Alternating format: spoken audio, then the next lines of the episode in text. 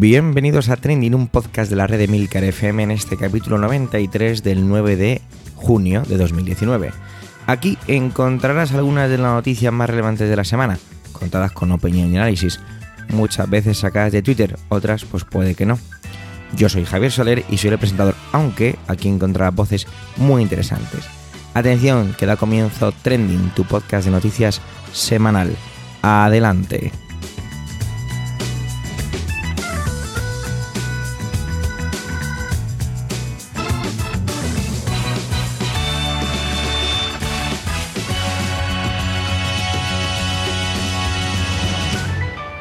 La semana empezó con un calor pegajoso que nos hacía temer lo peor, la verdad. Sin embargo, la cosa se suavizó poquito a poco y parece que incluso ese efecto meteorológico hizo su mella o su contagio sobre las noticias del el elemento. Pero bueno, tampoco podíamos echar las campanas al vuelo. Vamos a empezar con José Miguel, que nos trae uno de esos temas que algunos quieren dejar enterrados y otros quieren remover. Sí, lo habéis adivinado, la exhumación de Franco. Adelante, José Miguel. Hola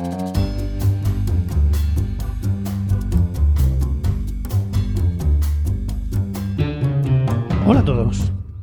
Seguimos a vueltas con la momia del dictador. Tampoco podrá el gobierno sacar los restos de Franco de Cuelgamuros, o unas el Valle de los Caídos, el 10 de junio, tal y como tenía previsto. Y es que resulta que el Tribunal Supremo decidió el pasado martes por unanimidad suspender la macabra transacción no vaya a ser que finalmente los tribunales, eh, que es el propio Tribunal Supremo, pero en fin, den la razón a la inconsolable familia que está moviendo Roma con Santiago con tal de no cumplir los deseos de su abuelísimo. Porque recordemos que lo que quería Franco era que sus restos reposaran en el cementerio de Mingorrubio, junto a los de su queridísima esposa, Carmencita Polo. Ahora, eso sí, por favor, que nadie use los restos del abuelo con fines políticos, ¿eh? Eso ya sería lo último.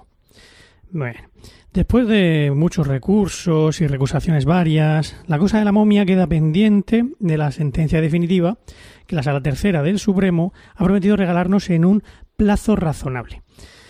Viendo algunas sentencias de sus señorías, no sé qué es lo que entenderán ellos exactamente por razonable, pero en fin, seamos optimistas. El caso es que el auto del pasado martes, a mí en el fondo sí que me parece razonable, no tiene mucho sentido andar moviendo los pellejos de aquí para allá, si luego resulta que va a haber que volver a traérselos. Hasta ahí estamos de acuerdo. Por supuesto que no entenderé que en esa sentencia definitiva se ordene mantener a la momia en cuelgamuros, pero hasta que esa sentencia llegue, vamos a estarnos quietecicos. Además, en el dichoso auto, el ponente afirma que la suspensión cautelar de la exhumación se debe, entre otras cosas, a que debe primar el interés público sobre el privado de la familia, al tratarse de una personalidad tan destacada. Por tanto, si yo fuera nieto de Franco, no echaría las campanas al vuelo. Han ganado una batalla, sí, pero la guerra pinta mal. Si debe primar el interés público sobre el de la familia, los huesos de Franco deberían ir pensando en hacer las maletas. Pero la cosa no acaba ahí. Resulta que el ponente, que al ponente del auto, para hacer hincapié en eso de que es un personaje tan importante, una persona tan, destacada, eh, pues no se le ha ocurrido otra cosa que especificar las fechas de inicio y fin del reinado de este rey sin corona. Y ahí es donde le ha pisado el callo a muchos porque ha utilizado como fecha en la que Franco empezó a ser jefe del Estado el 1 de octubre de 1936. Ya estamos con otro uno. A nadie, entre los siempre alerta oyentes de Trending, se le escapará que en esa fecha la guerra civil prácticamente acababa de empezar y que el único jefe del Estado que había en España reconocido internacionalmente era el presidente de la República, don Manuel Azaña. Sin embargo, una resolución de no sé qué junta de los militares golpistas traidores a sus juramentos de lealtad a la República, nombró a Franco jefe del gobierno del Estado, SIC, a finales de septiembre del 36. Ni en las leyes fundamentales del movimiento, ni en ninguna otra norma franquista que se nos olvidara, olvidara derogar en nuestra modélica transición, se hace referencia a la fecha en la que el dictador usurpó definitivamente la jefatura del Estado al legítimo presidente de la República. Así es que el ponente parece que se agarra a que desde la proclamación del gobierno por la Junta Militar esa existían en España dos estados paralelos con sus respectivos jefes. Azaña fue el jefe del Estado de la República hasta el 29 de febrero del 39 y Franco era el jefe del gobierno del Estado. Bueno, más allá de que esta explicación esté bastante cogida por los pelos, eh, pues si había dos estados, no podemos hablar de el Estado. Deberíamos hablar del, Estado golpista, del Estado, del Estado de la República y del Estado sublevado, algo así, pero no de el Estado. Más allá de eso, decía, lo que me llama la atención es porque el Supremo se mete en ese jardín sin ninguna necesidad. Si lo que quería era resaltar la relevancia pública del sujeto, cosa que no veo muy necesaria, la verdad, yo creo que todo el mundo sabe lo relevante que fue el papel de, Franco en el siglo XX, hubiera sido suficiente con decir que había sido jefe del Estado durante un largo periodo, durante varias décadas, mazo de años, yo qué sé.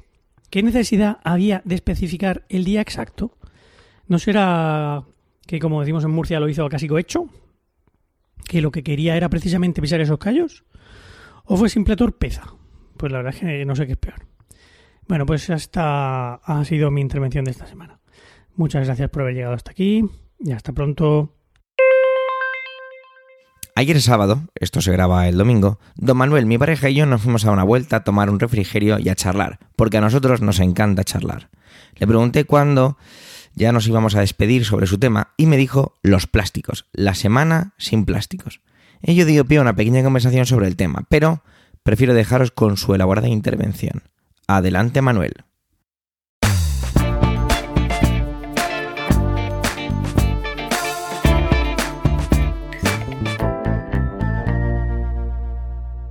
Hola oyentes, hola equipo trending. Esta semana del 3 al 9 de junio ha sido o está siendo la semana del boicot al plástico, que ha coincidido con el Día Mundial del Medio Ambiente. Una semana, una campaña organizada, promovida por varias organizaciones ecologistas, medioambientales y de consumidores. La idea es promover un consumo responsable que elimine la compra de alimentos envasados en plásticos en los supermercados. Me he sumado a ella, pues desde que quitaron las bolsas de plástico gratuito en los supermercados vengo dándole vueltas a este tema, cuestionando además el hecho de que sí, han quitado estas bolsas por obligación legal, medida con la que estoy de acuerdo, pero yo sigo saliendo del supermercado con un gran número de envases de plástico. Para un limón, un simple limón, me obligan a meterlo en una bolsa de plástico antes de pesarlo. Si compro seis piezas de fruta diferentes, salgo del súper con seis bolsas de plástico. Digo que vengo dándole vueltas, pues si bien el Estado obliga a reducir el consumo de bolsas de plástico grandes, no obliga al menos por el momento, a reducir el consumo, de, estas otras. ¿no? Hay una normativa europea y también de la propia patronal del sector de los grandes hipermercados que, eh, bueno, pues que parece que a partir de 2021 eh, van a tomar esta, esta medida. Bueno, el caso es que decidí sumarme a la campaña y para ello no hice acopio de productos envasados en plástico en los días anteriores, porque esto sería falsear mi propia acción eh, ecologista o ecológica. el resultado ha sido el siguiente. A ver, el lunes a media mañana eh, tomo un café o tomé un café en el lugar donde estaba trabajando. Máquina de vending, vasito y palito para remover al canto. Vamos a ver, eh, no lo he conseguido. Es cierto que no he comprado alimentos envasados en plástico, pero he tomado un alimento, o en este caso una bebida, que viene acompañada de un vasito y de un palito. Martes, el martes vuelvo al mismo sitio a trabajar. Me debato entre café sí y café no. No tengo tiempo suficiente para salir fuera de donde estoy a tomar el café. Tampoco me puedo llevar una cafetera. Venga, al final café sí. Otro vasito y otro palito. Vamos mal. Vamos mal, pienso después. Miércoles, vuelvo al mismo sitio. Me he llevado una manzana. No habrá café. Vamos bien, pienso. Vamos muy bien. Hasta que mi hijo me pide queso en lonchas para el almuerzo escolar del día siguiente.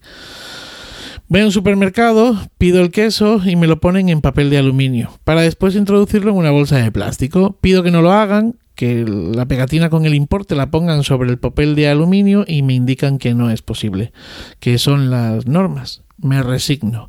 Tercer día sin éxito. Jueves, cambio de lugar de trabajo. Llevo conmigo una botella de plástico para el agua que me acompaña desde la semana pasada y que claro, en algún momento tendré que reciclar. Salvo por ese detalle de la botella, bueno, todo correcto. Viernes, igual que el jueves. Sábado, voy a un concierto y me ponen la cerveza en un envase de plástico de un solo uso. He vuelto a pinchar, pienso yo. Domingo. Bueno, pues el domingo aún está por ver qué me deparará. Eh, si yo estoy concienciado, si yo estoy concienciado, o eso creo, eh, y he consumido plástico, ¿qué no habrá pasado en otros casos? ¿no? El tema del plástico es muy serio. Según un reciente estudio de la organización ecologista WWF, el 95% de los residuos que se encuentran en el mar son plásticos. Los plásticos amenazan con contaminar cada rincón del planeta, especialmente los mares. Muchos de ellos acaban en este destino final y ponen en peligro los ecosistemas acuáticos y la supervivencia pues, de las especies que los habitan. Cada año los mares y océanos son receptores de hasta 12 millones de toneladas de basura, nos dice Greenpeace. Se han encontrado plásticos en fosas marinas muy profundas en el Océano Pacífico y prácticamente, hoy por hoy, ningún rincón acuoso del planeta se salva ya de su presencia. Dice Greenpeace en su web que mm, la situación mundial es dramática más aún teniendo en cuenta que la producción de plásticos se acercará en 2020 a los 500 millones de toneladas, un 900% más de lo que se fabricaba, se producía en 1980. Estas cantidades eh, la facilidad con la que se dispersan, el, lento proceso de degradación, pues convierten al plástico en el enemigo número uno de mares y océanos. Su problema es un problema asociado a los modos de consumo, dice Greenpeace, ya que la mayoría se emplean para envases de un solo uso. España es el quinto mayor productor de la Unión Europea. La ONG señala que resultan particularmente perjudiciales los microplásticos. Los microplásticos son fragmentos inferiores a 5 milímetros que pueden venir de la rotura de trozos grandes o, y aquí eh, está la clave, haber sido fabricados directamente así, como es el caso de las microesferas presentes en productos de higiene y limpieza como esfoliantes, pastas de dientes o detergentes. Su reducido tamaño hace que no queden atrapadas por los filtros de las depuradoras.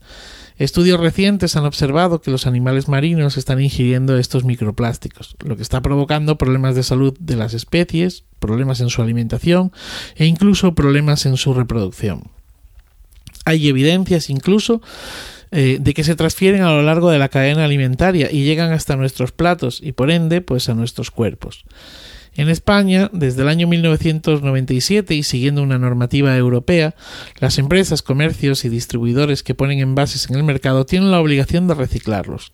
Lo hacen a través de Ecoembes. Las empresas abonan una cuota a Ecoembes por cada envase que pone en el mercado y esta empresa, supuestamente sin ánimo de lucro, se encarga de reciclarlos. Esto se hace a través del contenedor amarillo, los datos de Ecoembes dicen que un 69% de los envases de plástico que se ponen en el mercado se recogen. Greenpeace y la Agencia Estadística Europea desmienten las cifras. Dicen que en España solo se recicla el 30%. ¿Qué hace Ecoembes con sus contenedores amarillos? Pues lo que hace es seleccionar lo que es reciclable y lo que no en una planta de tratamiento. Lo que es reciclable se vende a empresas recicladoras. Estas pueden venderlos a su vez a empresas transformadoras o venderlas a otras empresas que reciclan en cualquier parte del planeta. Práctica esta pues muy extendida y que se ha convertido o que ha convertido a países como Filipinas, Malasia o la propia China hasta que lo prohibieron en 2018 en auténticos basureros del plástico. Esta misma semana también ha sido noticia los cinco contenedores de basura plástica que ha devuelto Malasia a España. No voy a entrar aquí en, esta cuestión de, los contenedores, pues eh, este negocio, el negocio del plástico y sus irregularidades, así como los perjuicios para la salud que ocasionan, pues dan para otro trending. Desde Europa eh, se ve necesario reducir los envases de este material en alimentación y, y, proponen prohibir el uso de diferentes utensilios. En España, de hecho, algunas comunidades autónomas como Navarra o Baleares ya se han adelantado a la normativa y prevén prohibir una serie de productos de plástico como palos de chupachups, pajitas de bebida, encendedores no recargables o vajillas de un solo uso. Bueno, es que es absolutamente impresionante todo esto.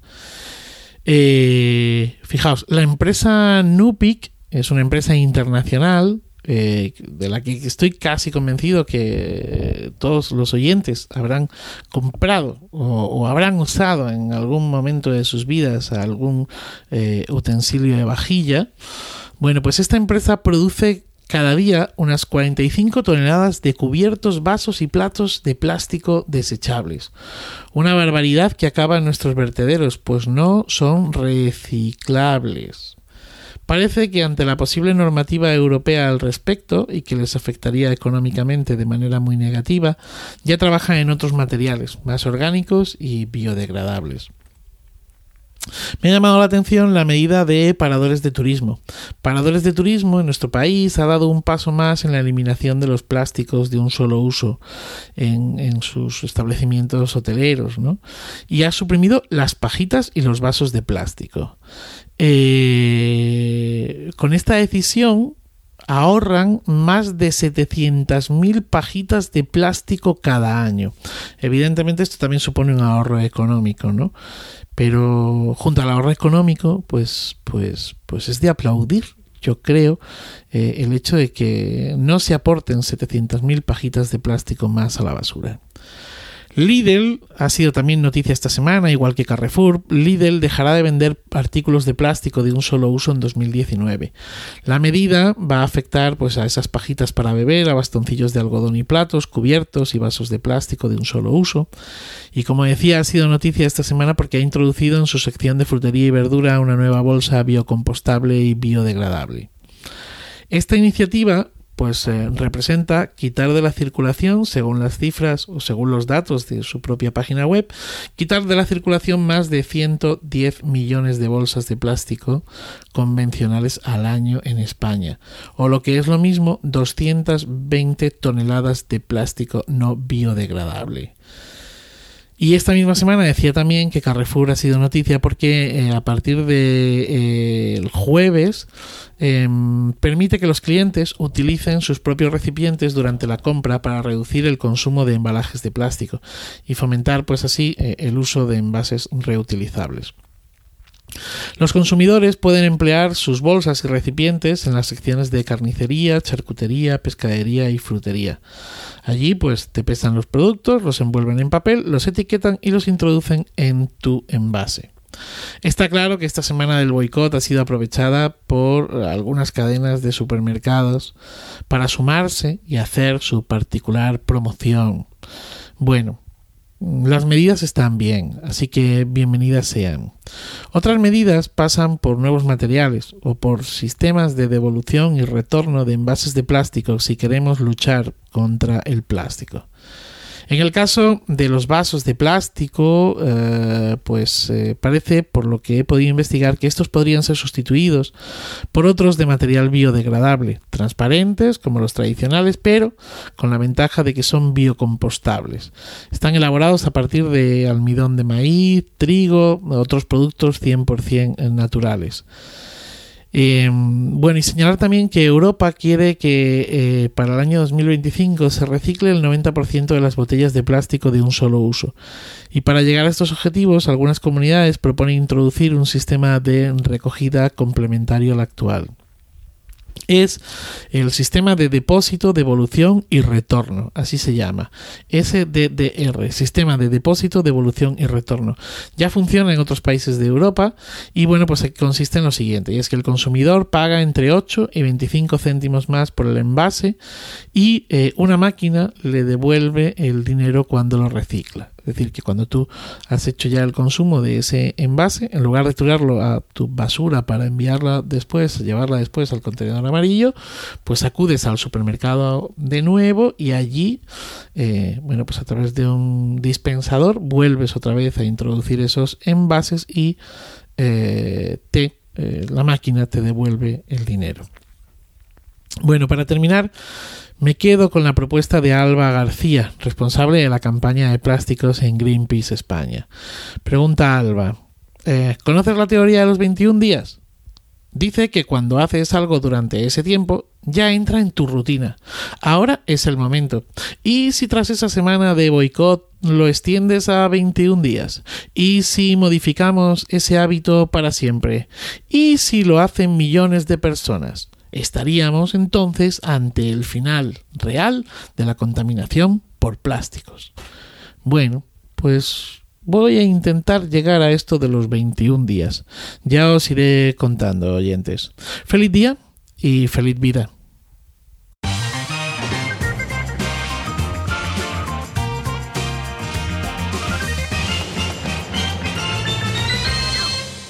La verdad es que me resisto a despedirme de Teresa May. Es verdad, me he vuelto un poco nostálgico, falsa nostalgia, y creo que voy a echarla de menos.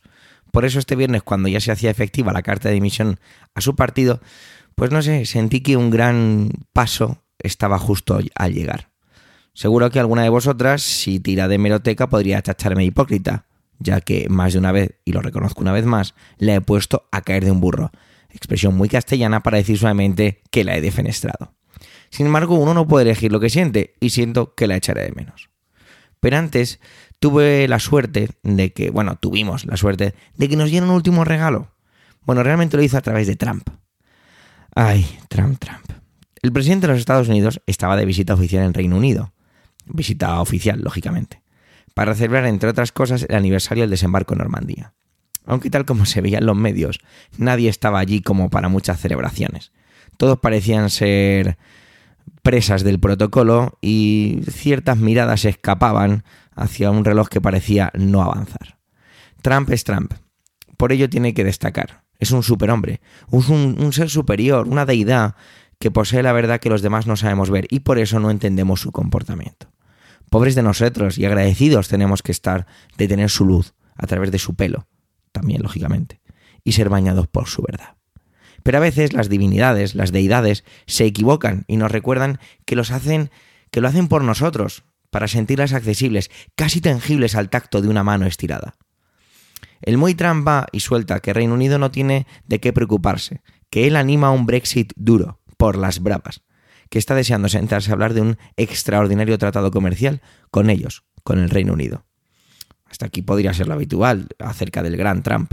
Pero aquí viene el dato señala Teresa May reafirmándola, pidiendo su valoración y que próximamente quiere hablar de ese tratado comercial. Las cosas nos cuadran mucho, ¿verdad? Claro, ¿cómo nos van a cuadrar? Esto pasa el miércoles. O bien se reúnen el jueves para el tratado, o ya si eso mejor que lo haga otro. La cara de May es un verdadero poema. Lo mejor que tiene Trump es que nos regala una reta y la de muecas por parte de los que le rodean. ¿Cómo se puede ser tan torpe de decir algo así porque que me niego a creer que el gran Trump o su gabinete no le cuenta que la, la, primera ministra británica va a dimitir de su cargo el viernes, que se anunció hace semanas. Sinceramente, no me lo puedo creer. No me lo puedo creer.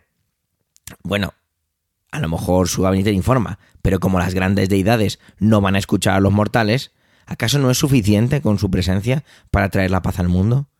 Esta es una prueba más de las características de este personaje. Pero lo que más preocupa, como siempre, a veces no es este fin, sino el fin posterior, la consecuencia. Es como si fuera una especie de caracol. Pobres animalillos con los que hago esta comparación, lo siento, caracoles. A su paso deja su baba.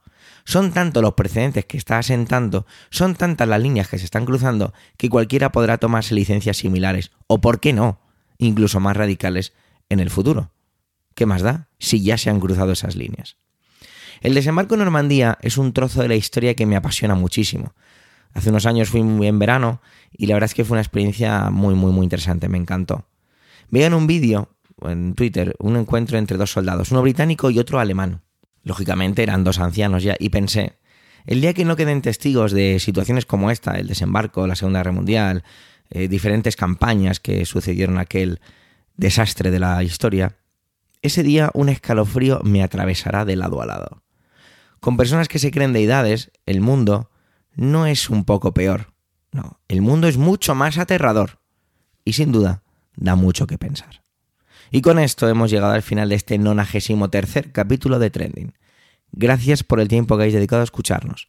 Tenéis los medios de contacto y toda la información y enlaces de este episodio en emilcar.fm barra trending. Allí, en emilcar.fm, podéis encontrar los demás podcasts de la red, como el último del gran David Isasi, Corriendo a Nueva York, que se puede buscar como Corriendo a NY, en el que vais a descubrir el reto que se ha planteado este gran podcaster para llegar a la maratón de Nueva York en 2021. Si os gusta Trending, recomendarnos debatir nuestras intervenciones, completarlas con comentarios y si tras todo lo anterior pues nos dejáis estrellas donde os apetezca, pues muchísimas gracias. Un saludo y hasta la semana que viene.